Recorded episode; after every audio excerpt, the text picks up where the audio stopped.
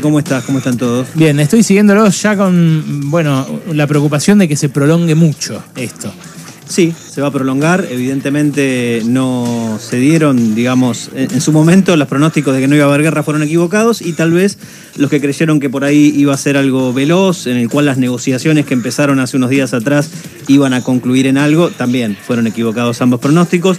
En cualquier caso, hoy se dio eh, la tercera ronda de negociaciones. Acaba de terminar hace muy pocos minutos. ¿Ah, en serio? Sí, la tercera ronda de negociaciones entre Ucrania y Rusia en Bielorrusia, cerca de la frontera con Polonia. Eh, estaba justamente tratando de leer los resultados porque en principio lo que informa la parte rusa es que no se alcanzó a demasiados resultados positivos. Lo que sí dicen es que habría nuevos corredores humanitarios. Recordemos que este fin de semana hubo acusaciones cruzadas por el incumplimiento de lo que había sido la segunda ronda de negociaciones del jueves pasado, en el sentido de que ahí se habían establecido corredores humanitarios nuevos y que efectivamente eh, luego no fueron cumplidos por Rusia. De hecho hubo muertes de civiles, hubo acusaciones de Ucrania de que justamente hubo bombardeos que no respetaron por parte de Rusia esos, eh, esos corredores, pero lo cierto es que, bueno, ya es una tercera ronda de negociaciones en las cuales eh, Rusia por su parte viene pidiendo algo que es bastante incumplible, por un lado el reconocimiento de Crimea como rusa, por otro el reconocimiento de Donetsk y Lugansk como estados independientes. Eh, recordemos que hoy día forman parte del territorio ucraniano, salvo por el reconocimiento que hizo solamente Rusia de, esos, de esas repúblicas como tales, y el cambio en la constitución ucraniana, eh, digamos, de forma tal de que se prohíba eh, allí el ingreso de Ucrania a alianzas militares. Digamos, son todos pedidos bastante importantes, incumplibles por parte de la parte ucraniana, que lo que pide es un cese del fuego inmediato y un retiro de las tropas rusas. ¿no? En este contexto se esta tercera reunión, efectivamente esto va a durar, Ale, y eh, ya obviamente hay efectos muy nocivos sobre la economía rusa. Tal vez lo principal tiene que ver con la imposibilidad del Banco Central ruso de acceder a sus divisas en el exterior, por tanto el rublo está cayendo como cae. Y no en vano, Putin dijo este fin de semana también que las sanciones occidentales son como una declaración de guerra para Rusia, lo cual de alguna manera indirectamente está mostrando el efecto negativo que ha tenido sobre la economía. Y lo que ha pasado este fin de semana también son negociaciones interesantes, o mejor dicho, conversaciones interesantes entre Estados Unidos y China, por ejemplo, en, la figura en ambos casos de sus respectivos cancilleres. Eh, lo, que se lo que plantea China es que hay que respetar la integridad territorial de todas las partes, pero que también tiene que haber una solución pacífica de controversias. Es más, China ha llamado a que haya conversaciones directas entre las partes, entre Rusia y Ucrania, lo cual va a ocurrir el jueves. Por primera vez desde el inicio del conflicto van a reunirse los cancilleres de Rusia y de Ucrania, mediados por Turquía, de hecho en una ciudad turca, en la ciudad de Antalya, una ciudad que da al Mediterráneo. Pero para, estas tres rondas de negociaciones no fueron entre rusos y ucranianos. Fueron entre rusos y ucranianos. Pero de menor nivel. Exactamente. En este caso sería, eso quise decir, ¿no? Ah. A, un mayor nivel político todavía. Recordemos que Zelensky, esto lo dijimos el viernes en el, noticiero, pidió a Putin hablar personalmente con él. Es decir, tener una reunión personal en la cual pudieran dar fin a la guerra, diciendo que era la única forma de llegar a una finalización del conflicto. Bueno, obviamente dijo que es un comediante cocainómano, ¿no? Eh, claro. Drogadicto, dijo. Sí, pero también hay que reconocer que luego de la bravuconada de Putin, e, esa que mencionas vos, y el hecho de decir que haya un golpe militar en Ucrania para poder negociar con los militares. ¿Recordás los primeros días de la guerra? bueno, obviamente eso. Tomen el poder, dijo directamente. Tomen el poder, eso quedó de lado. Hay que reconocer también que la figura de Zelensky fue relativamente rescatada por parte de Occidente y por parte de la población, que ve en él un líder, digamos, en este contexto, ¿no? Seguramente habrá críticas internas, pero de alguna manera se posicionó Zelensky, no es solamente un comediante, es el presidente de Ucrania y sigue al frente del poder, lo cual no quita que lo puedan, digamos, mover hacia, hacia otra parte del país. Digo, la posibilidad de que se termine exiliando y siga siendo gobernante en el exilio está también sobre la mesa. Digo, es muy, es muy abierto el escenario. Pero me parece que eso también, eh, me imagino, le habrá granjado parte de la simpatía que consiguió el quedarse, ¿no? Porque tuvo ofertas para irse del país a través de corredores seguros, se queda el tipo. Él se queda y no solamente se queda, sino que le sigue exigiendo a Estados Unidos y a la OTAN dos cuestiones que hasta ahora ninguna de las partes ha cedido. La primera es que declare zona de exclusión aérea a Ucrania, lo cual, esto ya lo hablamos también la semana pasada, es algo que el secretario general de la OTAN viene diciendo que no va a ocurrir, porque sería o implicaría, digamos, una declaración abierta de guerra a Rusia, y además no lo puede sostener Estados Unidos, y esto lo han dicho altos funcionarios militares de Estados Unidos. ¿Por qué?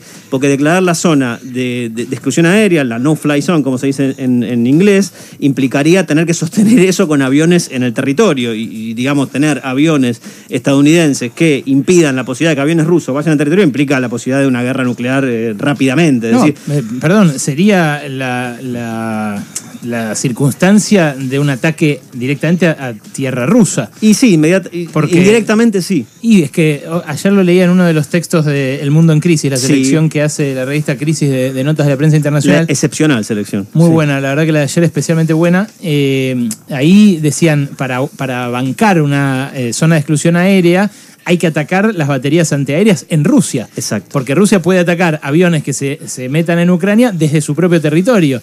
Estados Unidos y Gran Bretaña tienen armas para desmantelar los, las baterías antiaéreas en Rusia, pero eso sería atacar Rusia. Exactamente, efectivamente, ese es el análisis correcto y precisamente por eso la OTAN viene diciendo no, ya lo dijo dos veces el secretario general. Y la otra cuestión que pide Ucrania a Estados Unidos y hasta ahora no ha tenido lugar, pero ya hay señales de que puede empezar a a implementarse es la, el embargo de las exportaciones rusas de petróleo. Este fin de semana, funcionarios, así lo, informó por lo menos New York Times, funcionarios estadounidenses volaron a Venezuela para hablar con las autoridades venezolanas para, de alguna manera, eliminar las restricciones de exportaciones de petróleo que viene teniendo Venezuela por parte de Estados Unidos desde hace años. Impresionante. ¿eh? Impresionante. Pero esto no termina acá, Alex, porque también podrían ir por un nuevo acuerdo con Irán y con Arabia Saudita. Ya hay medios estadounidenses que están diciendo que Biden podría volar a Arabia Saudita, la Arabia Saudita que viene bombardeando Yemen y generando una de las crisis humanitarias más grandes del mundo en este momento, con muertes de niños como no se vio en ningún país en las últimas décadas. Bueno, a ese país, aliado histórico de Estados Unidos en Medio Oriente. ¿Por qué no hay tanta solidaridad con Yemen? Bueno, como con Ucrania. Probablemente porque, como dicen algunos medios occidentales, ¿no? Los que en un caso se trata de blancos y rubios europeos y en otro no, ¿no? Mm, eh, pero digo, en ese contexto justamente se daría este viaje de Biden donde probablemente le pida a Arabia Saudita que incremente la producción de, la, producción y exportación de petróleo para eh, evitar lo que ser, en el marco de un embargo lo que sería una presión inflacionaria adicional. Como venimos diciendo acá, ya lo venimos diciendo, que hasta ahora no han jugado esa carta, ¿no? Total. Arabia Saudita es un aliado histórico de Estados Unidos, a pesar de sus eh, reiteradas violaciones a los derechos humanos, a pesar de que el país sea de una familia de jeques, de que a las mujeres las obliguen a andar con, la Sharia, que, ¿no? A que, bueno, todo lo que sabemos de Arabia Saudita.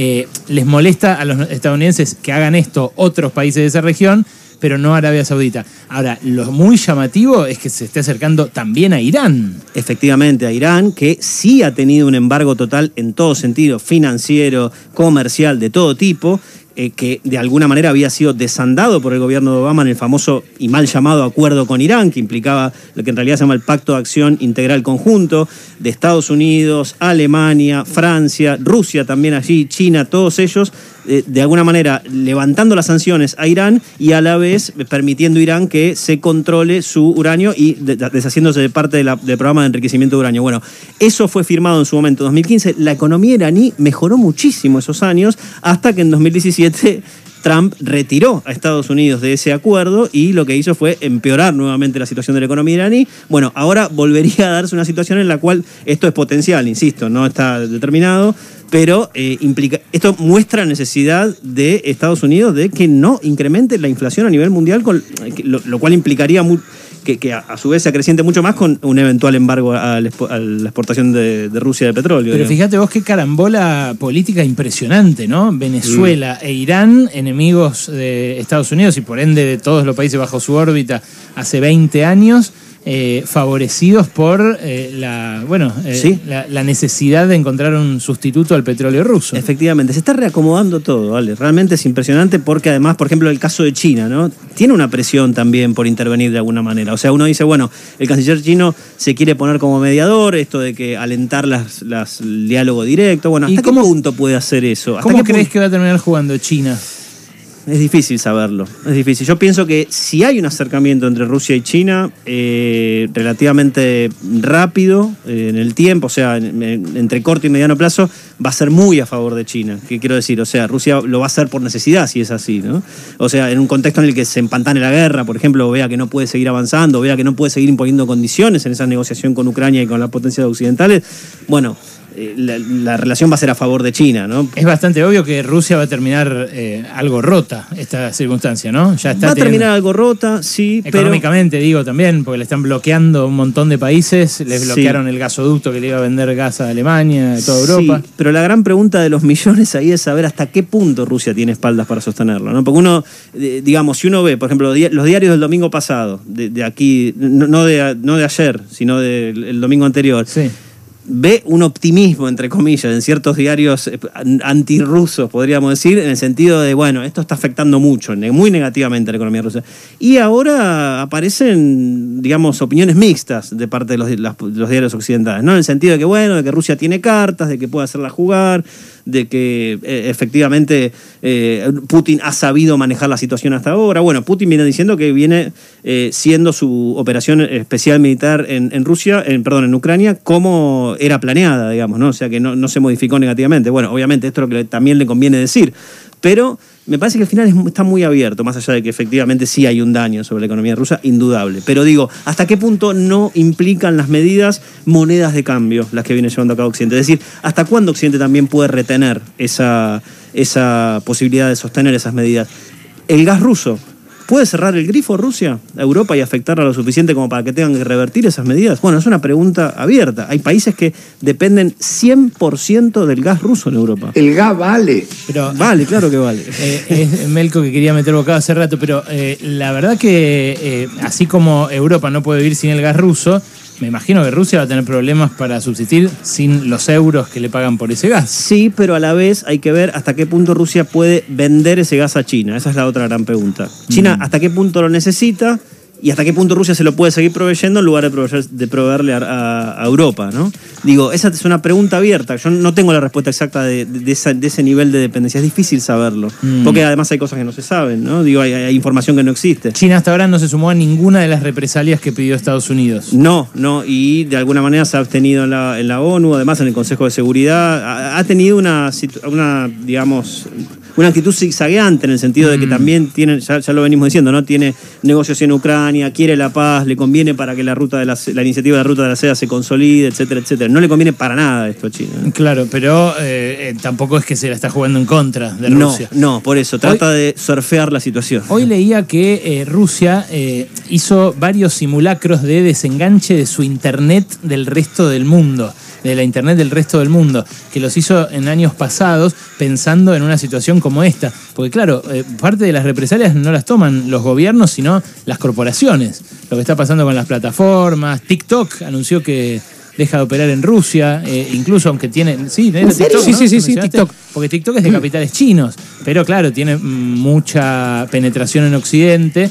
Entonces, eh, bueno, hace esta decisión como parte de la nada, Disney no estrena más películas allá, eh, le censuraron a Russia Today las emisiones en toda Europa, pero bueno, también eso eh, hizo que en Europa se empiece a mirar mucho por internet. Raya Today, están teniendo récords de reproducciones en, YouTube. Por o sea, van y vuelven, ¿no? También estas situaciones. Exacto, y las sanciones pueden tener un efecto boomerang. Hay analistas que dicen que, eh, por ejemplo, lo que fue en 2014, las sanciones eh, por lo que fue la, anexión a Crimea a Rusia no, no la afectaron significativamente. Y que de alguna manera Rusia, precisamente por ese antecedente, pudo ir preparándose, como bien decías vos, para lo que sería en el marco de una operación militar especial, como le llama Putin en Ucrania, saber qué espaldas ganar. No solamente acumular reservas, como lo hizo en los últimos meses, digamos, llegando a tener 630 mil millones de dólares, parte de los cuales ahora no puede usar por las sanciones que mencionábamos antes, sino también desde el punto de vista tecnológico y cibernético, ¿no? O sea, eso Rusia lo tiene, se sabe que tiene esas capacidades y en ese contexto, evidentemente, las está usando y se está cubriendo para seguir usándolas, digamos. ¿Cómo sabe este tipo, eh? Sí, tremendo, tremendo. impresionante. Impresionante. Aunque, o a lo mejor no sabe nada, pero lo hizo con un convencimiento que sí, sí. Debe ser eso, ¿no? me convenció. Es. Santiago Lástima Juncal. que es gallina, ¿no? Por supuesto, siempre hay que decirlo. Ahí es esto. perfecto, Nahuel. Eh, son eh, las columnas de política internacional que nos trae aquí. Los lunes ya pasaron cosas, en este caso la guerra, la, la peor de las catástrofes, en un capitalismo que nos viene acostumbrado a las catástrofes últimamente, ¿no? Santi, Así gracias. es, de nada, un abrazo grande. Nos vamos con una ronda final.